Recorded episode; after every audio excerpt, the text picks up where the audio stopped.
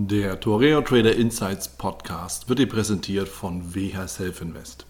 WH Self Invest ist der Broker für aktive Anleger. Innovative Technologie, günstige Konditionen, legendärer Service und höchste Sicherheit sprechen seit 1998 für WH Self Invest. Für weitere Informationen über WH Self Invest schau gerne auf den Link in den Show Notes. Hallo und herzlich willkommen zur neuen Folge im Toreo Trader Insights Podcast. Ich bin Wieland Alt und in dieser Folge habe ich mit Markus Kleber eingeladen. Mit Markus habe ich über den Einstieg ins Trading gesprochen, warum Trader auch gerne einen Nebenjob haben können und vor allen Dingen, was er einem Einsteiger dringend ans Herz legt. Bevor wir starten, achte auf jeden Fall auf den Risikohinweis in den Shownotes und wenn du schon mal da bist, vergiss nicht, dir dein gratis Exemplar des Traders Magazins zu sichern.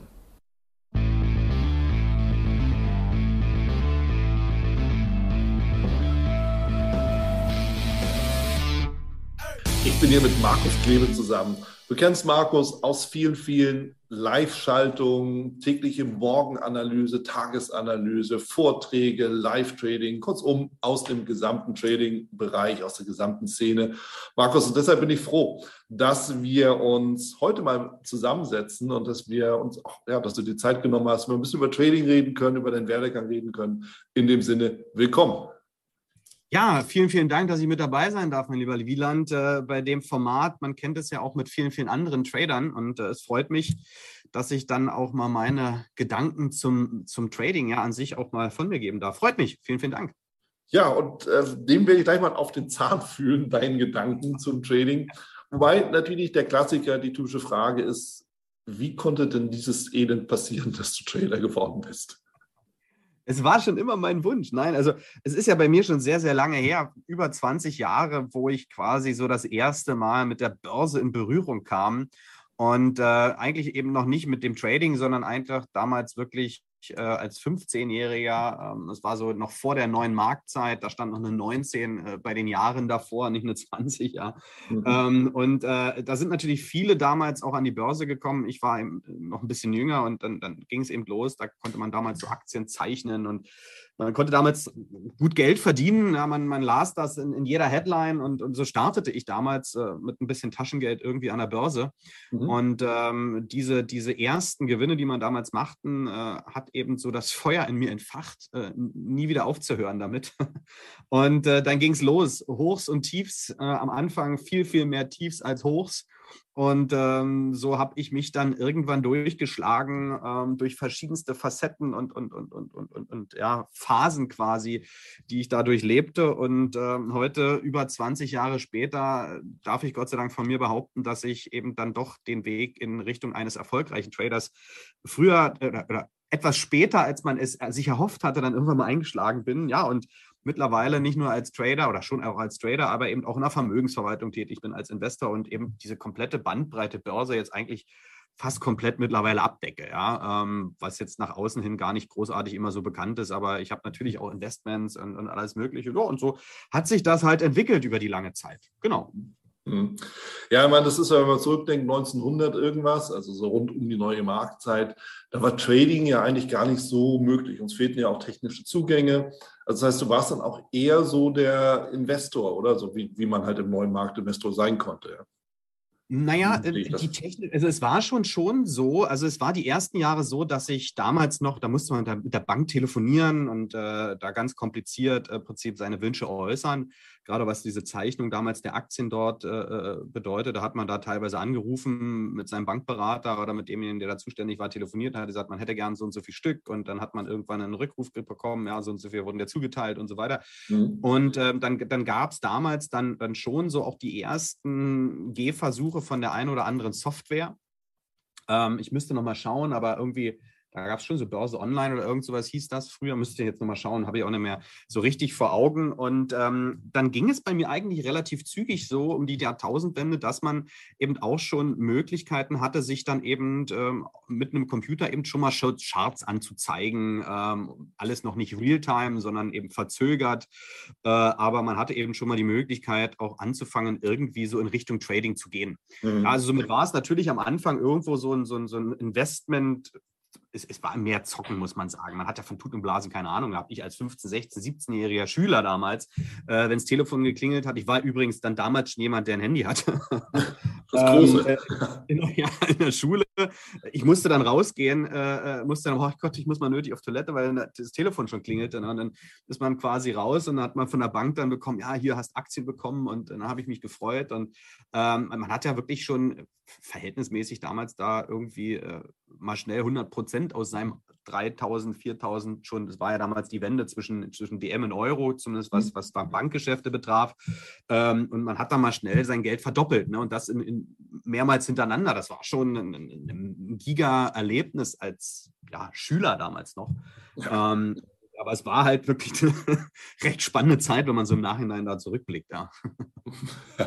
Ich meine, das hört sich an, als ob Richie Rich irgendwie dann auftaucht mit seinem Telefon und allem drum und dran. Aber ja, immer wenn es die Möglichkeiten gibt und das eben auch äh, entsprechend so eingeplant hast, ist zwar ungewöhnlich, zumindest in der Zeit war es auch äh, gerade in der Schule ungewöhnlich, aber ja, wenn es passt, dann passt. Was ist denn davon geblieben? Von den Erfolgen am neuen Markt. Du hast ja von Höhen und von Tiefen berichtet. Erzähl doch mal. Also ich sag mal, von dem Geld da, ähm, also kurzfristig war mir noch geblieben, ich hatte mir von den ersten Gewinnen damals dann ähm, ein Motorrad gekauft. Ähm, also war dann eben irgendwann, also mehr so ein Moped, man durfte ja damals dann äh, eine gewisse Kubikzahl nicht überschreiten. Äh, das habe ich dann irgendwann in ein Motorrad getauscht. Ähm, und die ersten äh, zwei, drei Jahre waren halt so die Phase, die irgendwie wie lief, ja, wo ich halt wirklich irgendwie ins, ins Positive rutschte.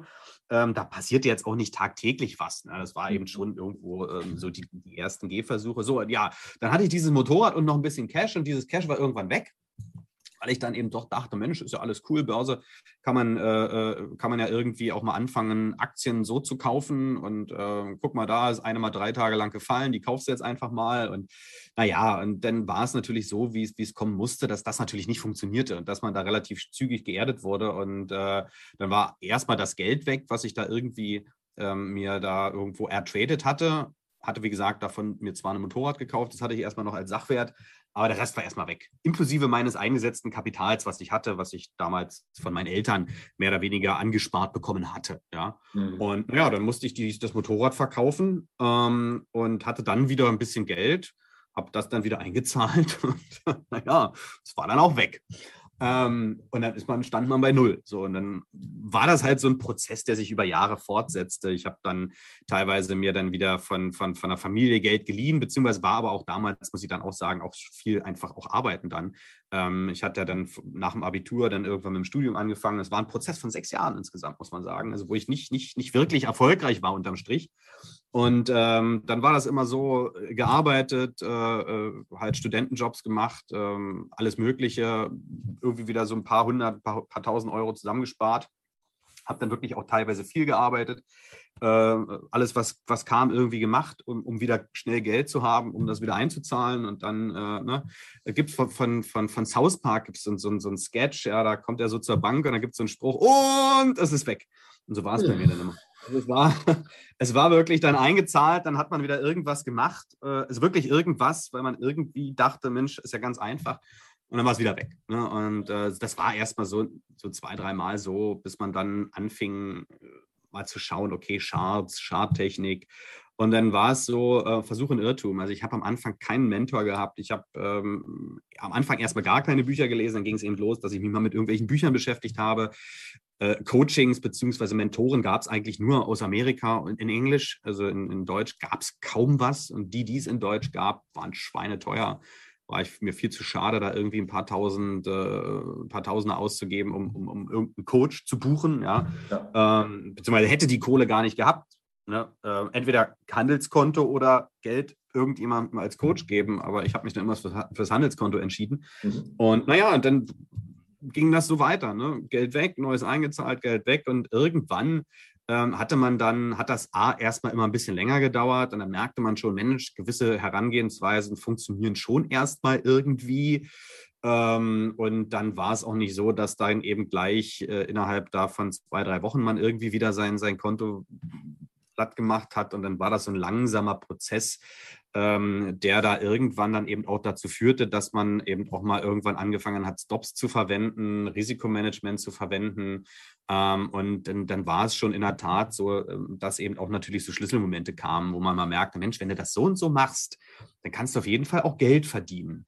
Ähm, und wenn du dann auf der anderen Seite eben vielleicht auch mal darüber nachdenkst, die großen Verluste irgendwie nicht zuzulassen, ähm, dann könnte das Ganze vielleicht am Ende sogar ein bisschen besser aussehen. Und äh, so hatte man ähm, ich erinnere mich noch mal an, schon mal an einen Trade, wo ich wirklich das erste Mal wirklich mal Gewinne habe laufen lassen.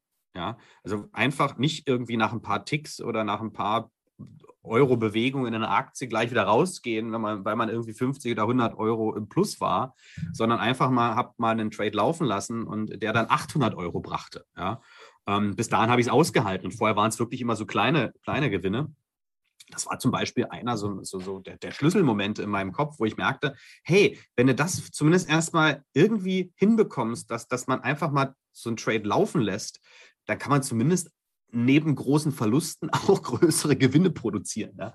Ähm, und äh, ja, dann ging es los, Stops setzen und, und, und, Gewinne laufen lassen. Und äh, dann hatte ich damals eben noch eine Phase, wo ich relativ stark äh, in Positionen, die ich dann laufen ließ, auch rein pyramidisiert habe. Also was im Nachhinein auch zwar noch Harakiri war, aber das war dann so der erste, die, die erste Situation, wo ich wirklich dann mal es geschafft habe, aus einem verhältnismäßig kleinem Konto dann auch wirklich dieses Konto nach oben zu fahren und es danach nicht gleich wieder Richtung Null zu bringen, sondern mir davon dann auch wirklich mal was erhalten hatte, äh, ein paar Schulden zurückbezahlen konnte. Und dann war das so der Punkt, wo es dann irgendwann auch in die Richtung ging, dass ich auch nachhaltig äh, ja, erfolgreich wurde. Wie gesagt, der Prozess hat in etwa so sechs Jahre gedauert bei mir. Ja. Hm. Krass.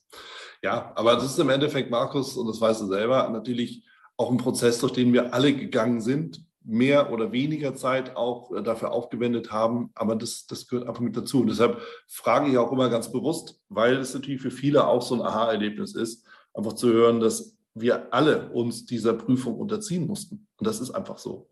Und Prüfung ist sicherlich auch nochmal so an der Stelle das Stichwort, weil die Frage, die mir durch den Kopf gegangen ist, als du gesagt hast, Mensch, und da war auch das Ersparte weg, das da waren meine Eltern und so. Wie hatte dein Umfeld damals reagiert, als das erste, als, als du wirklich das erste Mal wirklich alles verloren hattest? Kam da irgendwie die Häme oder hieß es dann, ja, musst halt was Vernünftiges machen? Wie war das? Also ich habe das eigentlich erstmal immer nicht grundlegend äh, publik gemacht. Ne? Ich habe, äh, okay, klar. Ja, ich meine, es hat natürlich irgendwann hat, hat jemand mal gesehen, dass ich ein Motorrad hatte, aber das hätte man ja auch überall anders her sich organisieren können. Ne? Also mhm. mit irgendwelchen anderen. Also ist ja nicht so, dass man jetzt permanent irgendwie auf einem T-Shirt stehen hatte, hey, ich, ich, ich spekuliere an der Börse und ich habe das auch nie breit getragen. Ne? Mhm. Ähm, äh, zu, also zu, zumindest am Anfang nicht. Ähm, und ähm, teilweise wussten meine Eltern zwar schon, dass ich an der Börse irgendwie was mache, aber selbst die wussten nicht, in welchem Ausmaß ich mich da befinde. Und ähm, dann haben natürlich so die engen Freunde, ich hatte dann auch damals mal so eine kleine Gruppe, mit dem wir uns dann in, ja, in der Gruppe mit der Börse beschäftigt hatten. Ähm, klar, die wussten dann, was, was, was man macht. Klar, weil wir alle irgendwie jeden zweiten Tag in einem Raum saßen und irgendwie zusammen uns irgendwelche Strategien überlegt haben. Ja. Ähm, aber ansonsten habe ich das nie großartig nach außen getragen. Das war auch in meinen Augen, denke ich, ein großer Vorteil, ähm, weil man zumindest sich nicht permanent erklären musste äh, anderen Leuten gegenüber, was ja irgendwo auch wieder ein psychologischer Druck ist. Wenn man da sagt, hey, guck mal, ich habe die und die Aktie gekauft und dann eben äh, jeden zweiten Tag irgendjemand anruft und fragt, hey, wie läuft es denn mit der Aktie? Ähm, das ist ja auch irgendwo ein Druck, den man, den man sich da auferlegt, theoretisch, ja. Und ähm, das war mir zwar, dessen war mir damals nicht bewusst, aber das war, denke ich, schon auch einer, ein guter Punkt, der, den ich damals dort irgendwie machte, dass ich es einfach gar nicht breit getragen habe. Und von daher ähm, war es eine lange Zeit, dass ich das, das Trading, äh, mein Mitbewohner dann irgendwann im Studentenwohnheim hat es natürlich mitbekommen, den hatte ich dann auch irgendwann mal angestellt als, als Aufpasser für meine Position, ja. Ähm, also angestellt, den habe ich ein paar Euro bezahlt, dass der da im Prinzip währenddessen ich in der Vorlesung war, dann meine Position irgendwo verwaltete da, die ich dann eben auch schon damals im Future-Bereich hatte. Und ähm, der wusste natürlich, worum es geht. Und auch so zwei, drei andere Leute, aber sonst war das, habe ich das nie breit getreten, die ersten Jahre. Ne? Von daher ja. gab es dann. Ja, ist ein wichtiger Punkt. Auch das ist sicherlich für viele interessant. Wie gehe ich damit um? Ich meine, jetzt warst du damals ja noch jung, sehr jung. Ja, als Schüler hast du damit begonnen.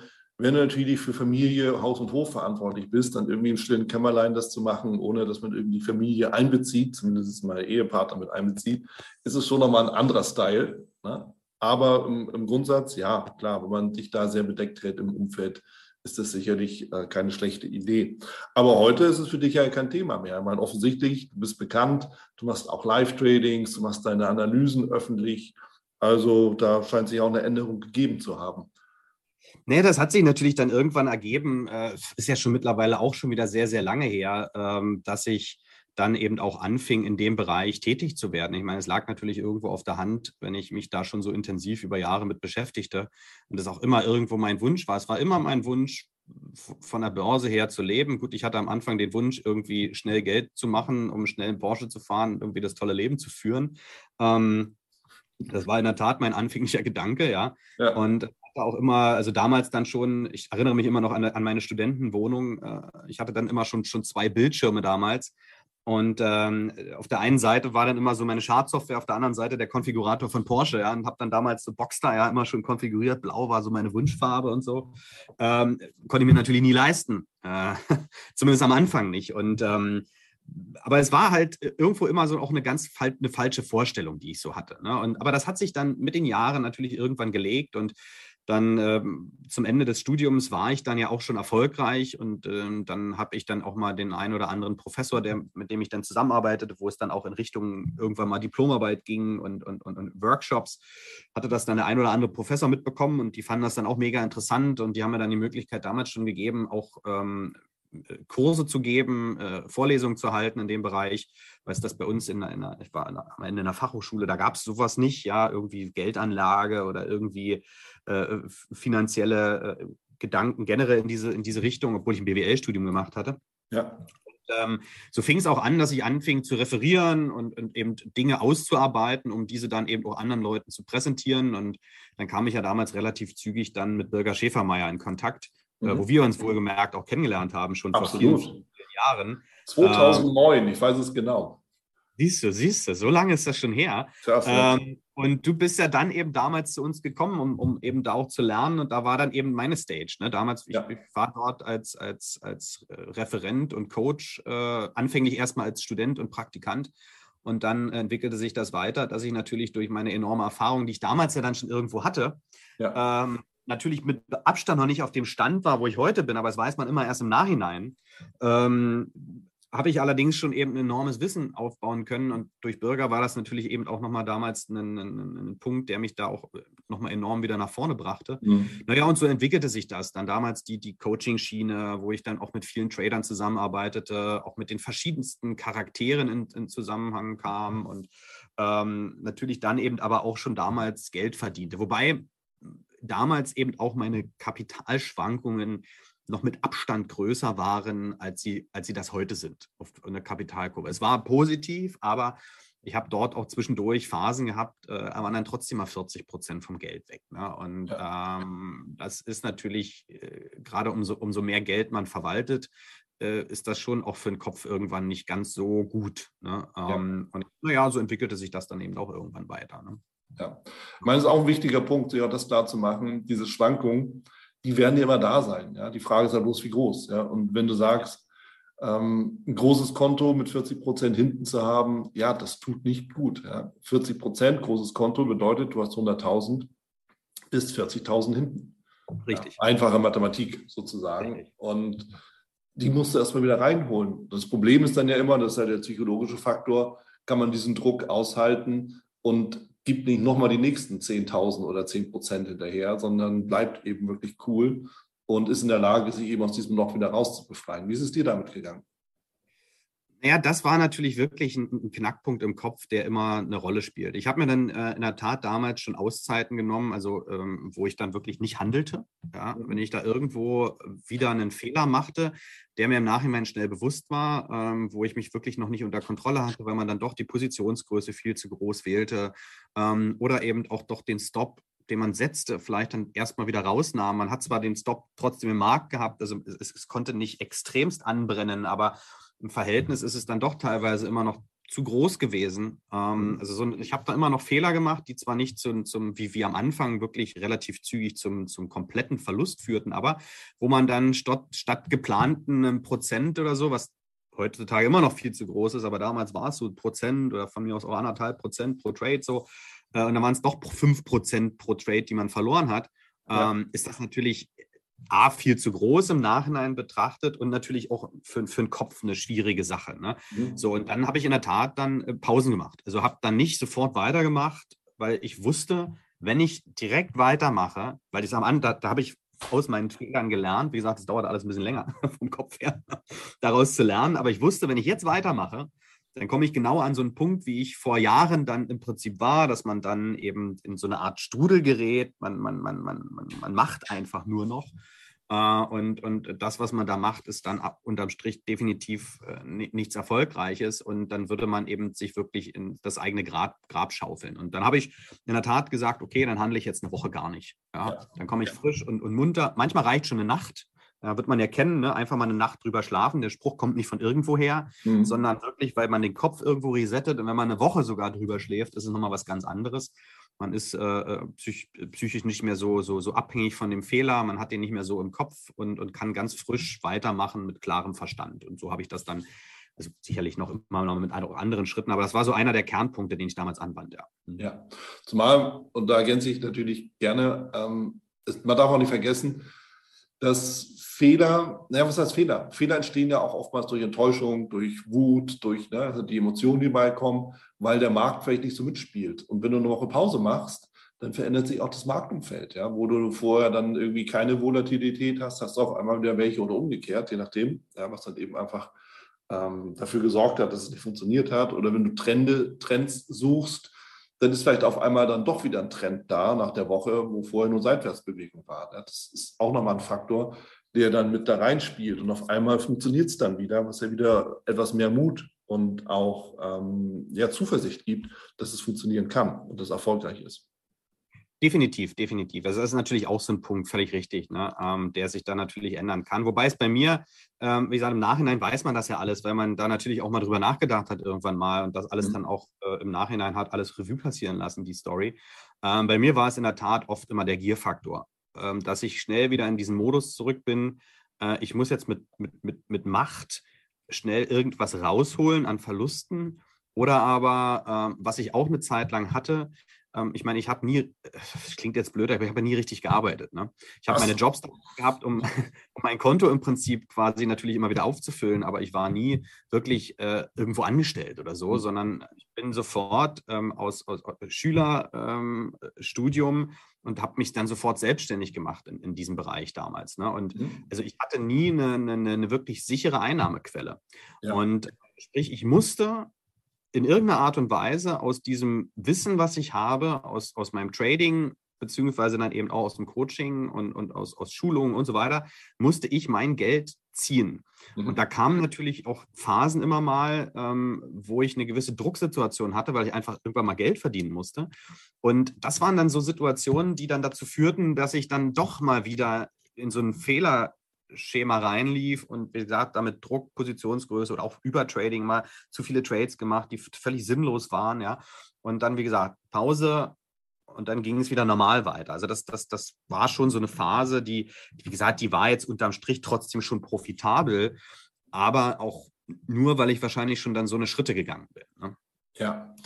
Jetzt ist natürlich die Frage, wie kommt man denn aus so einem Gier-Thema raus, ja, dieser Gier-Faktor? Ich meine, klar, du hast einen riesen Druck, wenn alles rund um das ganze Thema Trading für dein Einkommen sorgt. Das machen sich viele ja auch gar nicht bewusst. Ja. Die denken sich, hey, ich werde Trader, danach ist alles easy peasy. Mitnichten. Ja, mitnichten. Ganz im Gegenteil, weil du hast eine einzige Beschäftigung und die ist unsicher. Ja, vom Outcome her. Und deshalb, wie konntest du denn diesen Gier-Faktor überwinden? Wie konntest du denn wirklich psychologisch so stabil handeln, dass du dir nicht selber immer wieder das Wasser abgegraben hast? Naja, ein wichtiger Punkt, den ich auch jedem immer ans Herz lege, also sicherlich, das war ja bei mir auch so, man hat den Wunsch, nur Trader zu sein. Ne? Mhm. Ähm, und wirklich sein, also am, am liebsten, man hat sein eigenes Trading-Konto, das ist so groß, dass man irgendwie ganz locker sein, sein, sein, sein Luxusleben finanzieren kann. Ne? Ja. Ähm, dann war es bei mir, wie ich eben schon erwähnte, irgendwann so, dass ich dann ähm, mehr oder weniger durch, durch, zu, ja, durch Zufall, also ich habe mich halt dann irgendwann an Bürger mal gewandt, ob ich da ein Praktikum machen kann. Und dann, dann bin ich über, über das Praktikum, was damals, glaube ich, weiß ich nicht, ich glaube, er hat mir 190 Euro bezahlt oder so, äh, dass ich da Praktikum gemacht habe ähm, und war halt Tag ein, Tag aus bei ihm. Also musste auch dort den Rest irgendwie stemmen. Gut, habe dann auch zwischenzeitlich von meinen Eltern immer noch mal so ein bisschen Unterstützung und sowas bekommen. Ne? Mhm. Ähm, aber ähm, ich, mir war dann klar, irgendwie muss ich eine andere Einnahmequelle finden, die, die zumindest auch gewissen Druck rausnimmt und wo ich in Anführungsstrichen halbwegs sicher noch irgendwie Geld zur Verfügung habe, wo ich A, mein, mein Handelskonto vielleicht auch noch ein bisschen mehr fülle, dass ich da eine gewisse bessere Basis habe auf der anderen Seite aber eben natürlich auch äh, meine Brötchen vielleicht noch mit einer zweiten Einnahmequelle irgendwie bezahlen kann. Ja. Und äh, so tat ich das. Äh, und da, so ergab sich das dann eben auch mit der Zusammenarbeit mit Bürger. Ich bin ja dann irgendwann eben dort auch wirklich ins Coaching mit rein. Wir haben zusammen Seminare gegeben. Das, das wuchs so ähm, über die Jahre und ähm, dann tat ich das halt. Wir waren in Spanien, wir waren, haben das Bootcamp damals in Düsseldorf abgehalten, später in Mülheim. Und dadurch habe ich natürlich Geld verdient. Mhm. Und ich hatte dann schwupps erstmal meine zweite Einnahmequelle, womit ich mir immer noch nicht meinen Porsche finanzieren konnte, aber der zumindest erstmal dazu, dazu, dafür, dafür gut war, äh, irgendwo da mein damals, ich habe auch im Studentenwohnheim damals da noch gelebt, das zu bezahlen, äh, früh mein, mein Brötchen beim Bäcker zu bezahlen, mein Mittag im Maredo und um am Abend eben auch mal in Düsseldorf mal in eine Disco zu gehen. Ne? Mhm. So, und ähm, so hatte man erstmal den Druck weg und man konnte eigentlich, sage ich mal, schon damals dann viel, viel, viel entspannter überhaupt ans Trading rangehen. Und es war auch wirklich die Phase, wo ich dann mir auch irgendwann sagte, naja, du musst jetzt heute nicht unbedingt traden, weil dein Geld, was du benötigst, hast du erstmal. Ne? Und ähm, das ist auch heutzutage so ein Punkt, den man sich als Trader sagen muss. Ähm, ich hatte am Anfang immer den, den Drang, wirklich den Drang, einen Trade offen zu haben. Ja, ähm, weil ich mir sagte, ich verdiene nur Geld, wenn ich irgendwie trade. Also wirklich tippe und, und, und Trades rein, raus und irgendwie mhm. was mache. Ja? Mhm. Aber nein, als Trader verdient man eben auch Geld, die, mit der Fähigkeit, auf seinen Händen zu sitzen und nichts zu tun, weil einfach die Situation es nicht erlaubt oder die Setups nicht kommen. Ähm, äh, man heute zum Beispiel, wir haben heute, äh, auch wenn das ja relativ zeitlos so ein, so, so ein Podcast ist, aber heute kommen abends zum Beispiel kommt die Zinsentscheidung, ne, eine US-Zinsentscheidung heraus. Und ich weiß, dass, dass, dass es heute Abend durchaus noch interessant wird am Markt oder auch interessant werden kann und ich normalerweise abends um 20 Uhr eigentlich nicht mehr trade. Aber heute ist so ein Tag, wo ich da zum Beispiel auch am Abend noch durchaus Chancen bekomme. Da muss ich jetzt am Tag nicht zwingend irgendwie handeln. Warum? Ne, wir können locker so einen Podcast jetzt machen zur fast Kernerzeit der US-Märkte. Ja, äh, ja. Ich habe da gar keinen Druck mehr. Und ähm, das ist natürlich, jetzt bin ich natürlich nochmal auf einer ganz anderen Stufe als, als damals über die Phase, wo wir jetzt gerade sprechen. Ähm, und ähm, wie gesagt, dann habe ich halt es geschafft, dann äh, A durch Trading und dann B eben auch durch andere Einnahmequellen äh, das Konto wachsen zu lassen und äh, habe dadurch natürlich äh, eine gewisse Ruhe für mich bekommen, weil ich sagte, hey, irgendwann war es so, dass ich mir sagte, wenn ich einen, einen richtig guten Trade im Monat mache, nur einen einzigen, der, der, mir, der, der im Endeffekt auch prozentual gar nicht eine enorme Größe hinbekommt, dann würde mir das völlig ausreichen, ähm, erstmal gut zu leben. Ja, ein Trade, nur ein guter Trade.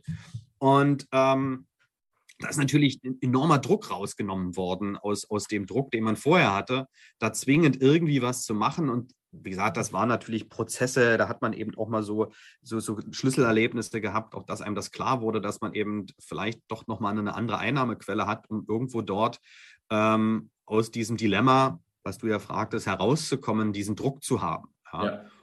Aber ähm, aber mir geht natürlich noch eine Frage durch den Kopf, weil das, ich muss es einfach auch provozieren fragen. Also lass mich das zusammenfassen. Du hast gesagt, du wurdest erst dann als Trader erfolgreich, als du nicht mehr darauf angewiesen warst, als Trader dein Geld zu verdienen. Habe ich das so verstanden?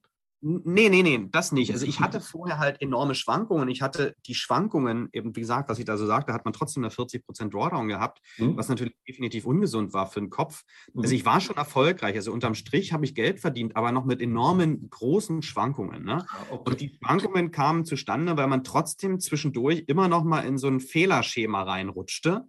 Äh, die Fehler waren dann schon nicht mehr so groß, dass sie sofort ähm, zwischen Leben und Tod entschieden. Ja. ja aber ähm, trotzdem noch für einen, für, also aus heutiger Sicht für ein vernünftiges Riskmanagement und, und, und äh, absolut noch, da, da, da, ist man immer noch völlig Harakiri unterwegs gewesen.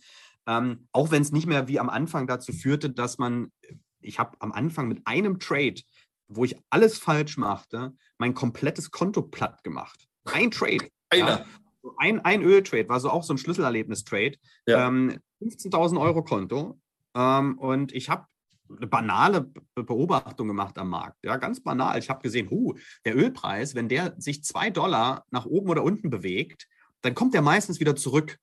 Habe ich so geguckt, oh cool, ne? machst du mal. Ähm, das hat dann zwei, drei Tage funktioniert. Da bin ich dann eben, wenn er sich nach oben oder unten bewegt hat, halt long wie short, war damals im Future-Bereich, mhm. äh, ist man da mit ein, zwei Kontrakten long oder short gegangen und hat dann irgendwie irgendeinen Gewinn mitgenommen. Mhm. So, und dann kam der vierte oder fünfte Tag. Ich weiß nicht mehr, ob es der vierte oder fünfte war. Auf jeden Fall hat es nicht lange gedauert.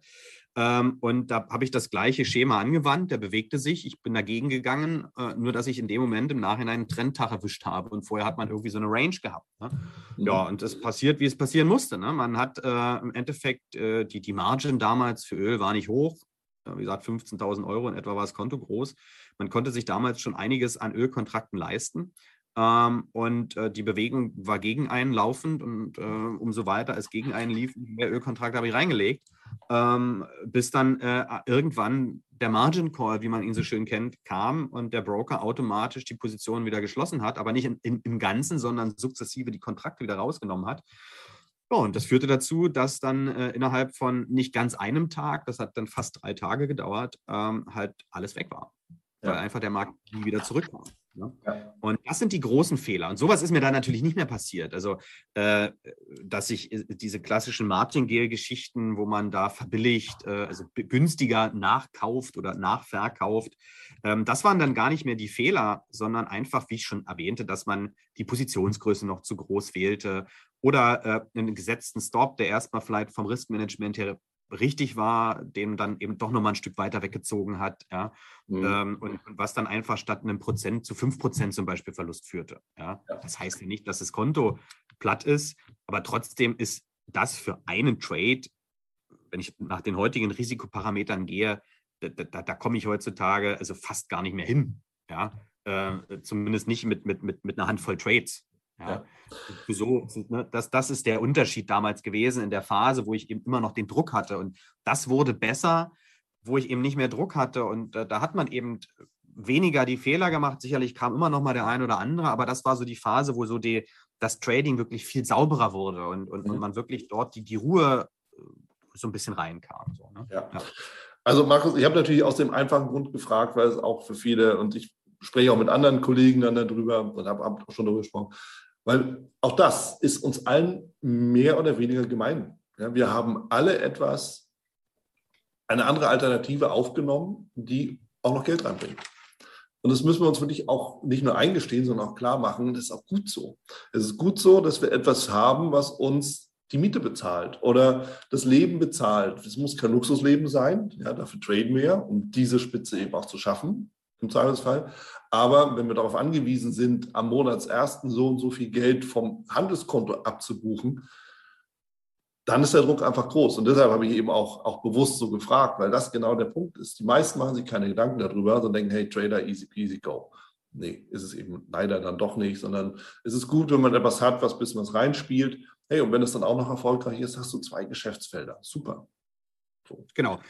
Naja, und du hattest ja noch was anderes. Da hast ja noch irgendwie, man, man kennt dich ja auch als leidenschaftlicher äh, Klassikfreund, also Autoklassikfreund, amerikanische Klassiker, oder? Muscle Cars. Genau, das war ja dann, wenn man vielleicht nochmal ganz kurz einen Step zurückgeht und nochmal auf diesen Punkt dieser, dieser, dieser zweiten Einnahmequelle. Man hat ja irgendwo den Punkt, also wie gesagt, ich bin ja vom Schüler zum Studenten zum Trader. Ja. Und ähm, ja, ich hatte irgendwie auch durch die Familie immer so ein bisschen äh, Kapital im Background. Also so, ich konnte da am Anfang gerade eben auch mir ein paar tausend Euro irgendwo in so ein Handelskonto reinschieben. Und ähm, aber das Problem bestand auch bei mir, dass ich eben kein 100.000 oder 200.000 Euro hatte. So, und ähm, man, man hat dann eben genau den Punkt, selbst wenn du 50.000 Euro hast und bist ein sehr, sehr guter Trader und schaffst im Monat da irgendwie 2.000, 3.000, 4.000 Euro rauszuziehen äh, oder beziehungsweise zu erwirtschaften, erstmal rein vom Gewinn her, ähm, und dann, dann willst du noch davon leben, also ziehst jeden Monat fast deine Gewinne wieder ab, ähm, aber brauchst eigentlich viel, viel mehr. Das Kapital wächst aber nicht auf dem Handelskonto. Also man hat ein Problem, ja. ja.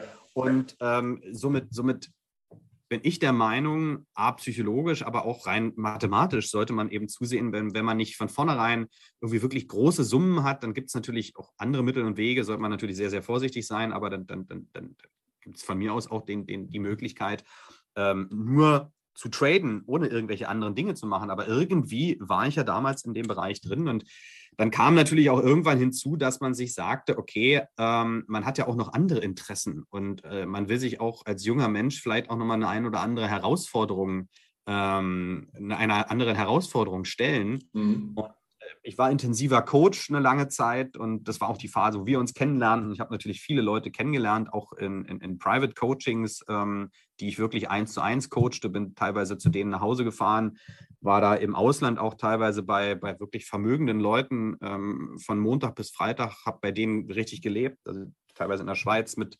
Riesenhäusern, äh, Riesenfuhrpark und, und habe dort mit denen Tag ein, Tag aus im Prinzip getradet, auch teilweise siebenstellige Summen, die die dort als Handelskonto hatten. Äh, war sehr, sehr interessant. Ähm, aber auch das war irgendwann nicht mehr so erfüllend für mich. Ne? Ähm, ich war für mich erfolgreich vom Trading. Ich habe nebenbei äh, zur damaligen Zeit wirklich sehr, sehr gutes Geld für, vom Coaching her verdient. Ähm, bin dann eben jedes Wochenende nach Hause geflogen und Sonntagabend wieder ab in, zum Flughafen, wieder zurück ähm, zu den jeweiligen ähm, ähm, Schülern sozusagen. Ja. ja. Ähm, aber es, es, war halt so, dass sich Familie null. Ja, äh, wenn man mal eine Freundin hatte, schwierig. Mhm. Ähm, und es äh, war irgendwann nicht mehr erfüllend. Es war am Anfang spannend, und äh, natürlich auch total, total Erlebnis, äh, äh, totales Erlebnis. Aber wenn man es dann eben auch so ein, zwei Jahre gemacht hat, dann, dann kommt wieder so der Punkt, wo man sagt, hm, willst du das jetzt die nächsten Jahre machen? Äh, ist zwar gutes Geld und alles, aber so richtig zur Ruhe kommst du nicht. Und ähm, ich hatte vorher bei Bürger noch jemanden kennengelernt, den Frank, der ähm, zur damaligen Zeit äh, auch in so einem privaten Umbruch war, ähm, aus dem Angestelltenverhältnis wollte er raus und hat das eben auch übers Trading, wollte eben auch jetzt sich mit Trading weiterbilden. Und der kam aus dem Raum Berlin, wie ich eben auch. Mit dem stand ich halt immer in Kontakt und ähm, bin dann auch zu ihm häufig dann, habe auch ihn so ein bisschen gecoacht und äh, aber wirklich so auf freundschaftlicher Basis. Und er fing dann irgendwann an äh, aus Amerika, ähm, weil er früher mal Harleys importiert hat. Ähm, nee, anders, er hat dann eine Sportwagenvermietung gegründet, mhm. ähm, weil er eben auch ein bisschen Kapital hatte und hat dann ähm, angefangen, Porsche und sowas zu vermieten. Und ähm, dann kamen Anfragen, ob er nicht auch einen Mustang, so einen alten Mustang hätte zum Vermieten. Sagt er, nee, hat er nicht. Aber weil er früher mal Harleys importiert hat, hat er angefangen, äh, sich mal zu kümmern, okay, wäre ja eigentlich ganz cool aus Amerika, dann eben auch mal so einen Mustang zu importieren, um den dann zu vermieten. Ja. Da ich eben mit ihm immer in Kontakt stand, schon damals, und ähm, habe ich das halt immer so ein bisschen mitbekommen und äh, dann ist er dann irgendwann mal rübergeflogen nach Amerika und, und hat dann total mit, mit großen Augen davon berichtet. Und äh, ich war schon immer ein totaler Freak, was Autos betraf. Und ähm, bin so ein Typ, wenn, wenn, wenn heute noch, wenn irgendwo, wenn ich ein, tolles Auto irgendwo sehe, dann mache ich das Radio aus, mache die Scheibe runter, nur um den Sound irgendwie aufzugreifen. So, ja, so ist, ist halt so. Ist, irgendwo hat man das im Blut. Fand das toll und äh, bin direkt beim zweiten Mal mit ihm nach Amerika geflogen, ähm, weil ich das eben auch mal miterleben wollte und äh, hatte ja ein bisschen Kapital. Und ähm, beim ersten Mal habe ich noch, habe ich mit ihm zusammen nur zwei Autos gekauft, ähm, die wir dann wieder verkauft haben und bin beim nächsten Mal dann wieder mitgeflogen und dann habe ich auch ein paar eigene Autos gekauft. Und dann haben wir ähm, eigentlich für mich fast so nebenbei ähm, mal irgendwie ein Autohaus für US-Klassiker aufgebaut, wo wir zwischenzeitlich so immer so 80 Autos so rumstehen hatten. ähm, und äh, das war für mich allerdings eben wirklich nebenbei. Also ich habe bin halt mit nach Amerika geflogen. Er hat das ganze Operative eigentlich gemacht ähm, und habe dann im, Backoffice immer mal so ein paar Sachen noch geholfen, wenn mal irgendwie Not am Mann war, aber war halt ja immer noch Trader. Habe allerdings null mehr gecoacht, habe wirklich nur noch mein eigenes Kapital verwaltet, plus diese Autoschiene.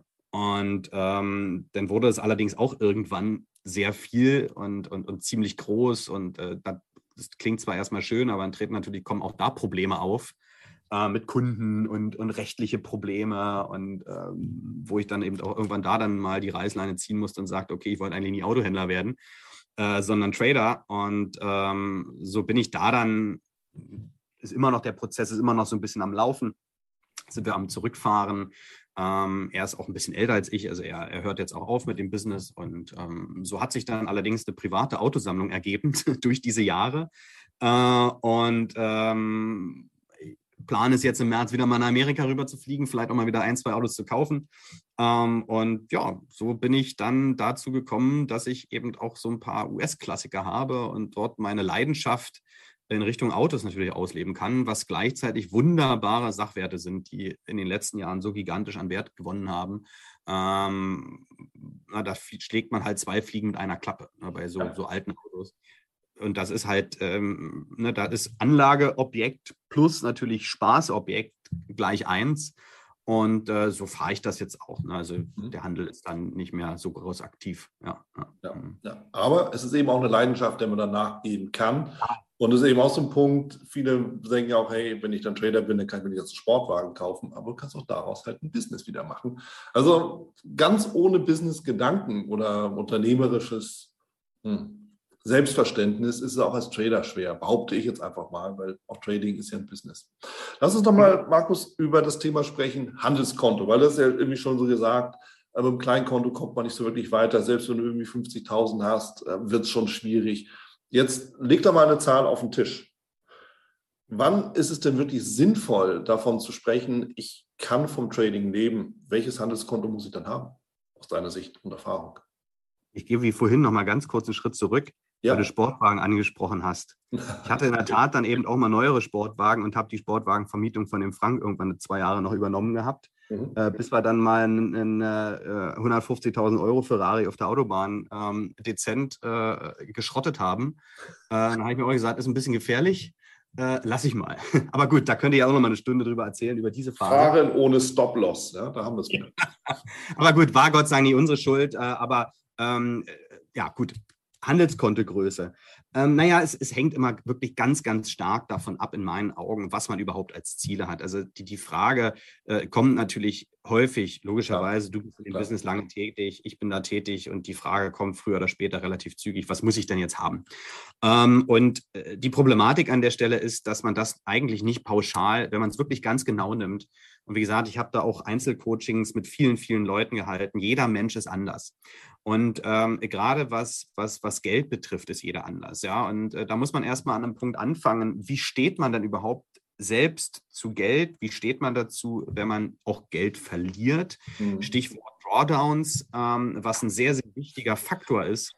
Ähm, denn nicht jeder bekommt es hin, ähm, gewisse Größenordnungen an, an Stop-Loss zu akzeptieren. Ja? Und umso höher das Trading-Konto wird, ja, gehen wir mal davon aus, ich gebe jetzt irgendjemandem, der, der, der von mir aus auch schon zwei, drei Jahre tradet, aber mit, mit sage ich mal, vielleicht 10, 20, 30.000 Euro, den gebe ich auf einmal ein Konto von einer Million oder von fünf Millionen. Ja. Also, der macht sein Trading mit, mit, mit den Risikogrößen und so auf einmal nicht mehr mit 20, 30.000, sondern auf einmal mit 5 Millionen da gebe ich dir Brief und Siegel, der wird sowas von ins Schlackern geraten, weil der auf einmal, äh, sonst hat er vielleicht 100 Euro riskiert, auf einmal muss der 3000 Euro pro Trade riskieren. Es ist ganz normal, genau das gleiche Trading, mhm. ähm, nur angepasst auf ein größeres Konto. Mhm. So, und ähm, da bin ich, da ist es ist halt so, es ist im, im Mensch verankert, dass, dass, dass man da, weil man einfach im, im, im Alltag mit Geld umgeht, weil man mit Geld seinen, seinen Alltag bestreitet, bezahlt, macht und tut, einfach da, dazu auch eine Beziehung in, in gewissem Maße hat. Ähm, und dann, dann ist es ein Problem, auf einmal zum Beispiel so einen Sprung zu vollziehen. So, und ähm, klar könnte man jetzt sagen, du pass auf, man muss mindestens eine Viertelmillion haben oder ähm, weiß ich, es ist so eine Größe, die ich dann eben schon immer gerne mal so in den Mund nehme. Aber da ist es eben auch so, ich habe Leute in, in meinem Leben gecoacht, wenn, wenn, wenn man, sage ich mal, jetzt wird vielleicht die Frage noch kommen, äh, was ist realistisch an Rendite? Aber wenn wir jetzt da vielleicht mal so 10, 20 Prozent äh, an Rendite erstmal hypothetisch annehmen und man hat eine Viertelmillion an, Geld, an, an, an Kapital zur Verfügung, reden wir von 25.000 bis 50.000 Euro Gewinn. Ich habe Leute in meinem Leben kennengelernt, äh, das reicht bei denen im Monat nicht. So, und äh, somit ist halt natürlich die Frage des Kontos auch immer eine Frage der Person, an sich, logischerweise. Mhm. Ne? Und was benötige ich überhaupt? Was sind meine Ziele? Was bin ich für ein Charakter? Wie kann ich mit Verlusten umgehen?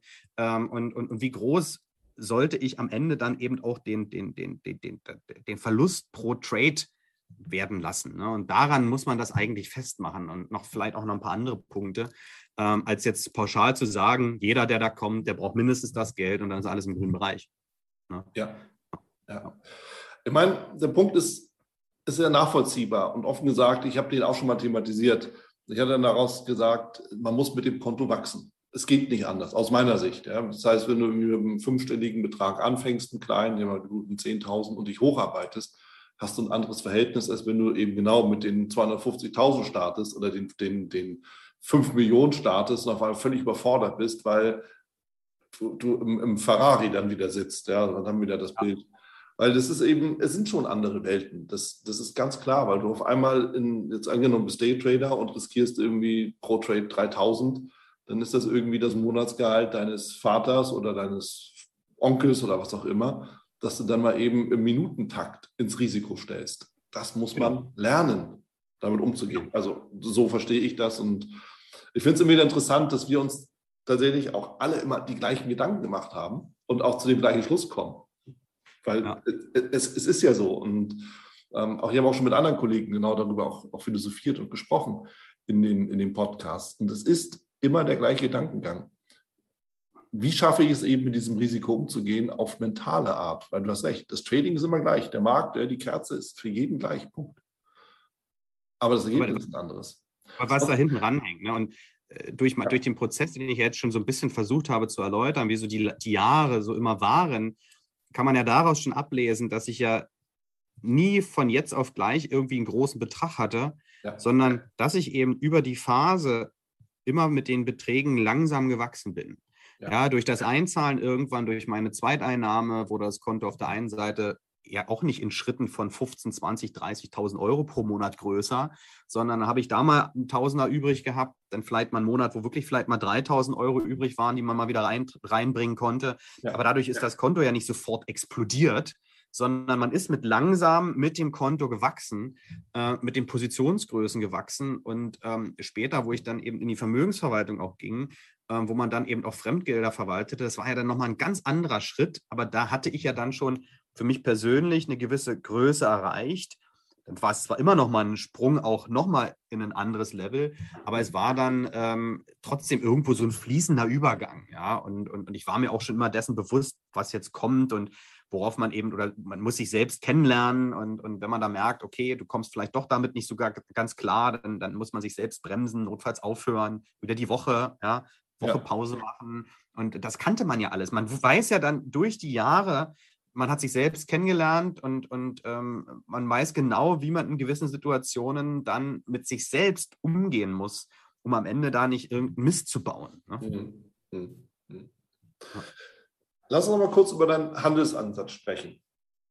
Wie, wie beschreibst du den und in welchem Zeitrahmen bewegst du dich? Bist du eher Daytrader, Swingtrader? Bist du mit dem Trend? Bist du gegen den Trend oder gegen die Bewegung? Gegen den Trend ist halt schwer, aber gegen die Bewegung zu handeln, wie ich das beispielsweise eher mache. Wie bezeichnest du das? Wie kann ich mir das vorstellen?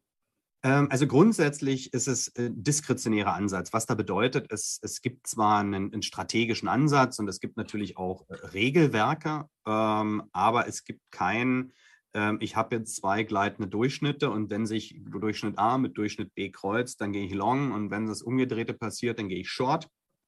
Sowas nicht, also kein, kein starrer Ansatz, da bin ich auch der Meinung, dass, dass das seltenst funktioniert, mhm. ähm, sondern ich bin diskretionärer Händler und so kennt man mich mittlerweile auch in Streams und, und auch in meinen, wenn ich mal irgendwo Live-Trading habe, wir haben auch so ein Live-Trading-Room und sowas alles, dass ich natürlich jeden Tag den Markt neu einnorde, neu einschätze und ähm, die Parameter, wie ich da handle, wie ich da reagiere auf die Bewegungen, eigentlich, ähm, sage ich mal, jeden Tag aufs Neue irgendwo festlege.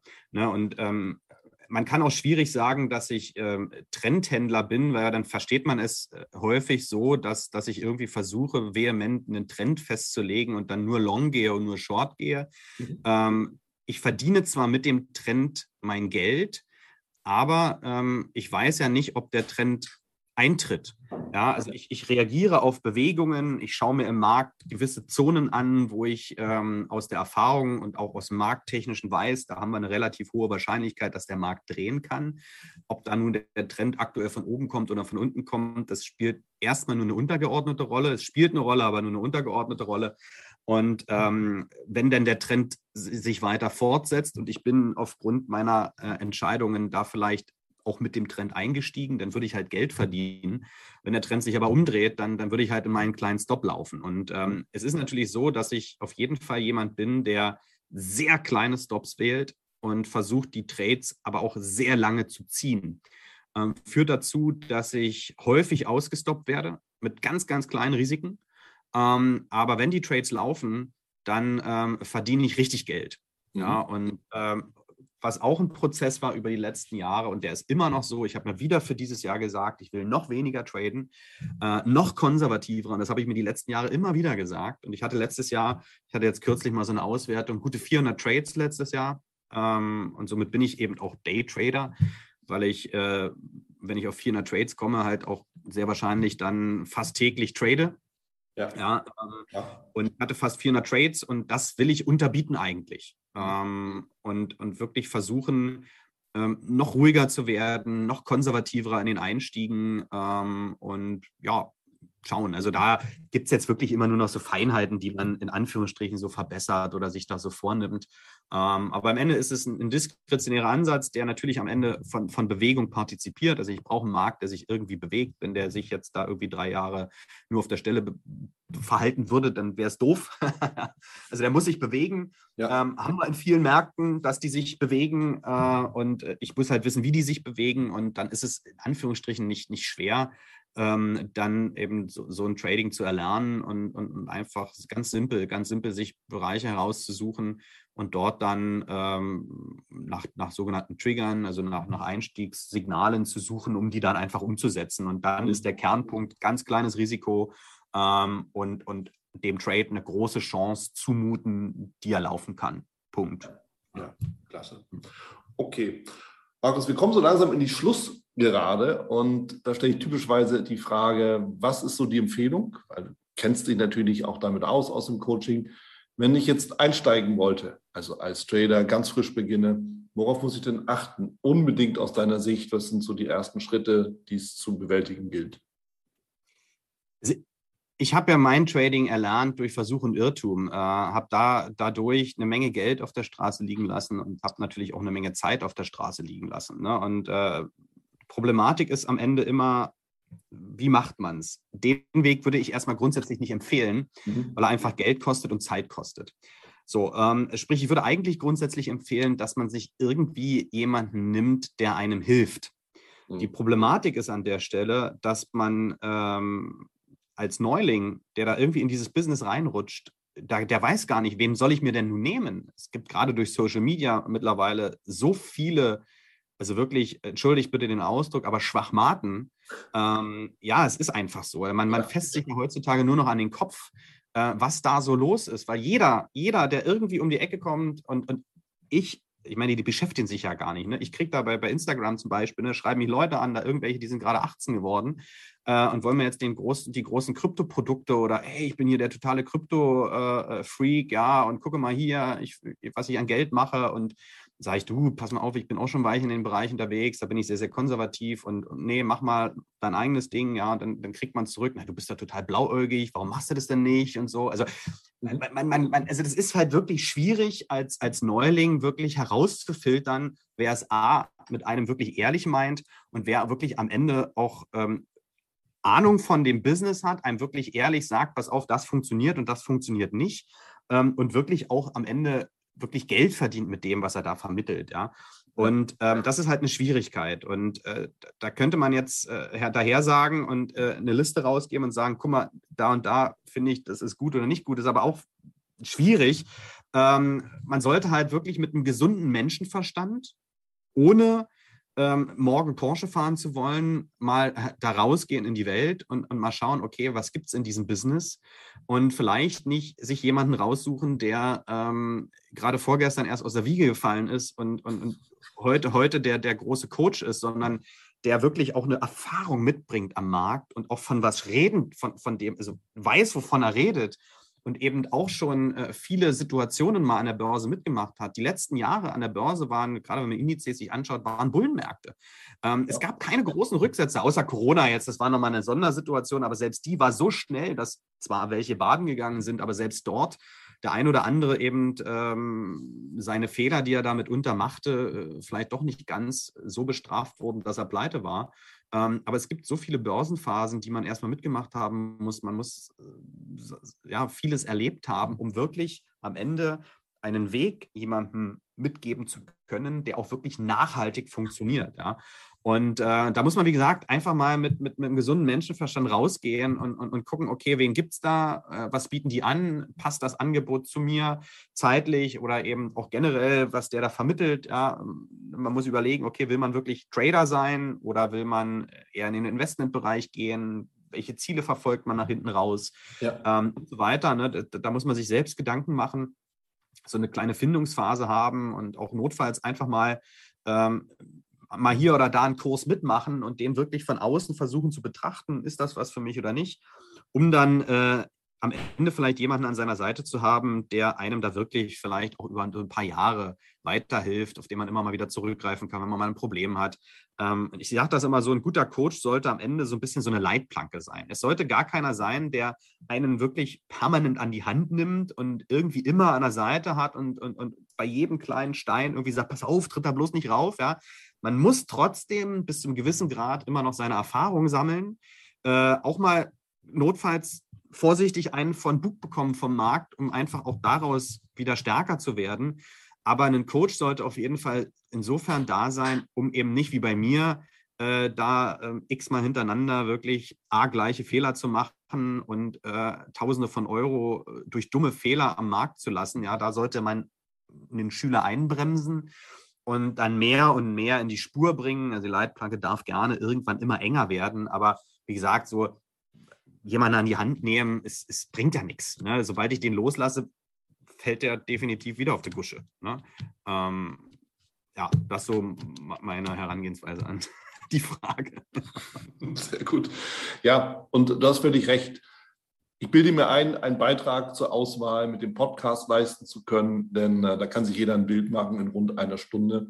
Und genau. ähm, ist alles authentisch. Und von daher, das sind auch Einblicke über, das, über den eigenen Werdegang, den äh, wir dann eben da draußen nicht so oft hören und auf YouTube schon mal gerade gar nicht. Also das mal so als Aspekt. Markus, genau. Genau. Soweit. Dir vielen, vielen lieben Dank für die ganzen Einblicke, auch mal den Rundumschlag, ja, vom, vom äh, Auto zum Trading, zum, vom Trading zum Auto und all den ganzen ja, Stolperfallen, die im Trading so auf einen warten, bis hin dann auch letztendlich zu dem Tipp jetzt mit dem Coach, ähm, was definitiv auch, auch eine, eine, vernünftige Idee ist. Ja. Ich meine, bezahlen musst du eh, entweder einen Coach oder an den Markt. Ja, das kannst du aussuchen. Und, Im Nachhinein zahlt man meistens weniger an den Coach. wenn es richtig anstellt, definitiv. Sehr gut, mein Lieber. Also, mir hat es Freude gemacht. Danke, dass du dabei ja. warst. Ich hoffe, wir sehen uns bald mal wieder live und in Farbe. Und dann auch bald. Ich danke dir, Wieland. Bye, bye und ciao. Liebe Grüße an alle. Tschüss. Das war es auch schon wieder hier im Torero Trader Insights Podcast. Ich freue mich, dass du dabei warst und ich wünsche dir natürlich viel Erfolg bei der Umsetzung der Impulse. Denn äh, wenn wir über Impulse sprechen, dann heißt es natürlich auch für dich, dass du überlegen musst, wie kann ich das in meine persönliche Praxis am besten auch umsetzen, adaptieren und dabei halt eben alles Gute, viel Erfolg. Wenn dir der Podcast gefällt, dann teile ihn auf jeden Fall mit deinen Freunden, Bekannten und all denen, von denen du weißt, dass sie sich für Börsenhandel und Trading interessieren. Hinterlass mir gerne auch eine Bewertung oder schick mir eine E-Mail, wenn du mit mir in Kontakt treten möchtest.